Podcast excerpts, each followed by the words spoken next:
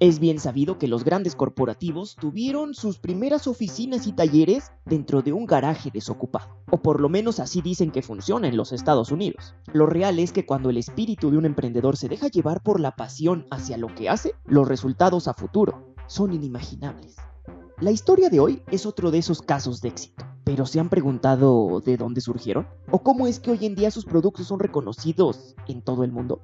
Esa fue la pregunta que llegó a mis oídos hace unos días durante una conversación dentro de una plaza, frente a uno de los aparadores llenos de estas figuras coleccionables de todos los tamaños y colores. ¿Conocen ustedes la historia completa? Yo soy Luis, y esta es la historia detrás de Funko Pop.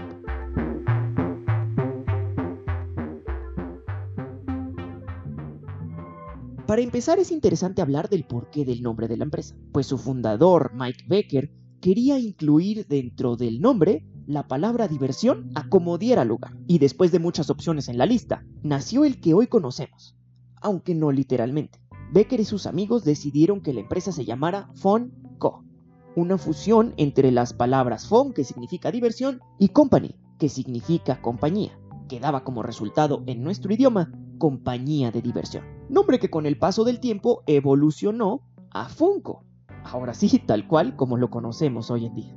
La empresa surgió en 1998, hace apenas 24 años, y hoy es una de las marcas más reconocidas en todo el mundo, sobre todo entre los fanáticos coleccionistas. La idea de crear una marca de figuras divertidas nació en la mesa de un bar, cuando tres amigos declarados amantes de lo retro pusieron manos a la obra.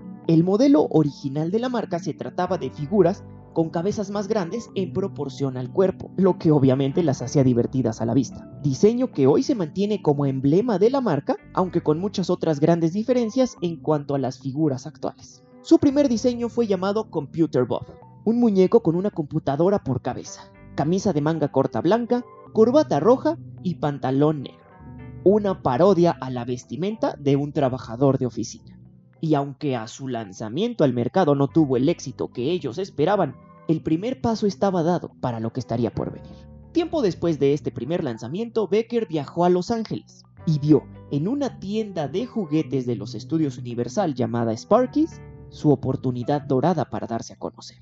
Como gran emprendedor confiado de su producto, se acercó al encargado de la tienda y le dijo, Estoy seguro de que te faltan entre tus estantes cientos de figuras de muñecos cabezones observación que intrigó y dejó bastante interesado al encargado del inventario. Apenas algunos días después, Becker logró cerrar un trato con una cadena de restaurantes de hamburguesas, llamada Bob's Big Boy, y junto a sus amigos y colaboradores Rob Schwartz y Sean Wilkinson, diseñaron un muñeco basado en el famoso icono de la marca. Un niño copetón con overol cuadros rojos y blancos, grandes ojos y una enorme sonrisa en el rostro que cargaba un plato con una hamburguesa. Aquellas figuras incluían una base con el nombre del personaje tallado en letras negras. Y ya con los muñecos fabricados y empaquetados, Becker regresó a Sparky's. Llevaba con él una caja llena de las figuras, las puso en el mostrador y le dijo al encargado, te las regalo para que las pongas a la venta. No tienes nada que perder. El responsable del inventario obviamente aceptó el trato. Y al día siguiente, se habían agotado por completo. Fue entonces que el éxito de Funko iría en crecimiento, para ya nunca detenerse. En ese momento Becker buscó hacerse de las licencias de más personajes para poder replicarlos en sus diseños. Y así fue que consiguió la licencia de Betty Bob, que ayudó a incrementar totalmente sus ventas. Hasta que apareció Austin Powers y su rotundo éxito en el cine, lo cual los dio a conocer internacionalmente. Y todavía desde su garaje, y con la ayuda de sus padres, empaquetó 100.000 figuras para distribuir en diversas tiendas alrededor de los Estados Unidos e incluso fuera del país. El mismo Becker cuenta que el teléfono de su oficina improvisada no dejaba de sonar. Y para darle una apariencia un poco más seria y profesional a la empresa, al descolgar el teléfono contestaba con una voz más delgada para tomar los datos de quien llamaba. Y después fingía pasarle la llamada al verdadero Becker, contestando ahora sí con su voz natural. la falta de personal nunca lo detuvo. Para 2002, Funko ya contaba con cierto reconocimiento entre el público coleccionista. Y fue entonces que Becker decidió implementar nuevas cosas para la empresa. Para esto organizó un evento con alrededor de 70 invitados especiales fanáticos de las figuras, en el que uno de ellos se podría llevar una figura de edición limitada. Aquella idea le surgió de manera repentina, y sin saberlo funcionó rotundamente. Actualmente esa idea se conserva en la empresa, aunque ciertamente se vio modificada debido a la expansión de la marca, con la colocación de etiquetas de distinción a las figuras que se distribuyen ya sea en tiendas especiales o en eventos masivos, o que incluso cuentan con características especiales cada una. Para 2003 Funko ya tenía un grupo de seguidores que se autodenominaron Funatics, los cuales se ofrecieron a trabajar voluntariamente en la empresa para ayudarla a crecer. A cambio recibían descuentos especiales, o figuras de edición especial para sus colecciones personales.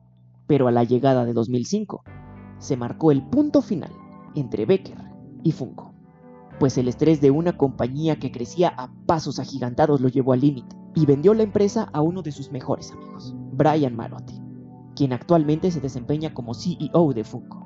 Bajo el nuevo mando la empresa siguió su curso, pero poco a poco cayó en un bache que se convirtió en la peor etapa de la empresa durante los próximos tres años. Algunos atribuyeron esto a la falta de nuevos modelos y muchos otros más al cambio del timonel. Pero en 2008 apareció el salvavidas de la empresa con una llamada telefónica. Warner Bros. le ofreció a Funko la posibilidad de replicar cada uno de sus personajes en licencia con la única condición de que hicieran algo nuevo, pero que mantuviera el estilo original. Y así fue que nació la línea pop en la marca Funko presentados oficialmente en la Comic Con de San Diego de 2010. Uno de los primeros personajes fue Batman, seguido del Joker y Linterna Verde, pero no todo era miel sobre hojuelas, pues la aceptación de los Funatics no fue la esperada, y obviamente, no del todo buena, ya que el concepto de las figuras había cambiado drásticamente, aunque esto sirvió para que muchas otras personas se acercaran al producto. Sus primeros modelos fueron llamados Funko Force, y venían empaquetados en plástico transparente, lo cual los hacía un poco estorbosos. Y algunos meses después cambiaron el diseño por cajas de cartón como las conocemos hoy en día, ya que esto facilita apilarlas dentro de una colección, el cual es su principal objetivo. Y así poco a poco los fanáticos de los personajes, convertidos ya en Funcos, se acercaron a las figuras para llevarlas a firmas de autógrafos y coleccionarlas una a una, hasta convertirse en el icono pop que son hoy en día. Actualmente existen Funcos de cualquier cosa literalmente. Incluso nació una frase que dice, si existe, puede ser un Funko. El hype por los Funcos ha sido tal que la salida de nuevos modelos al mercado provoca interminables filas afuera de las tiendas, o increíbles pedidos en preventa en sitios de internet. Incluso hay quien ha querido convertirse a sí mismo en un Funko, por lo que la marca no desaprovechó la oportunidad y lanzó la línea Pop Yourself con una figura que viene en formato de hombre o mujer totalmente blanca, para que tu creatividad vuele y lo conviertas en tu propio estilo. Para muchos la clave del éxito de Funko radica en su precio y obviamente en la variedad de los modelos, pues a comparación de otras figuras de colección su precio es realmente bajo. Hoy en día existen más de 5.000 modelos solo de la línea pop vinil, además de miles de otros más en diversos diseños y modelos especiales. Podemos encontrar colecciones completas por película, por marca, por personaje, por evento, por fechas especiales o incluso en homenaje, lo que hace que las posibilidades de nuevos modelos sean realmente infinitas. Y hoy, 24 años después de su lanzamiento, Mike Becker sigue participando en diversos proyectos con Funko.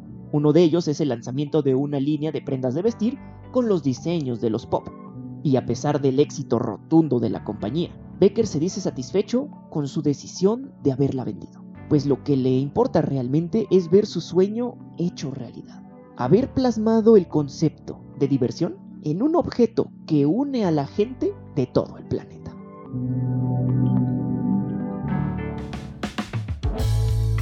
Si les gustó el episodio de hoy, ya saben que pueden dejar un like y suscribirse al canal de YouTube si es que lo están viendo en YouTube, obviamente, o suscribirse en cualquiera de las otras plataformas digitales en las que está disponible el podcast, para que no se pierdan ninguno de los episodios que ya están publicados y obviamente los que están por venir.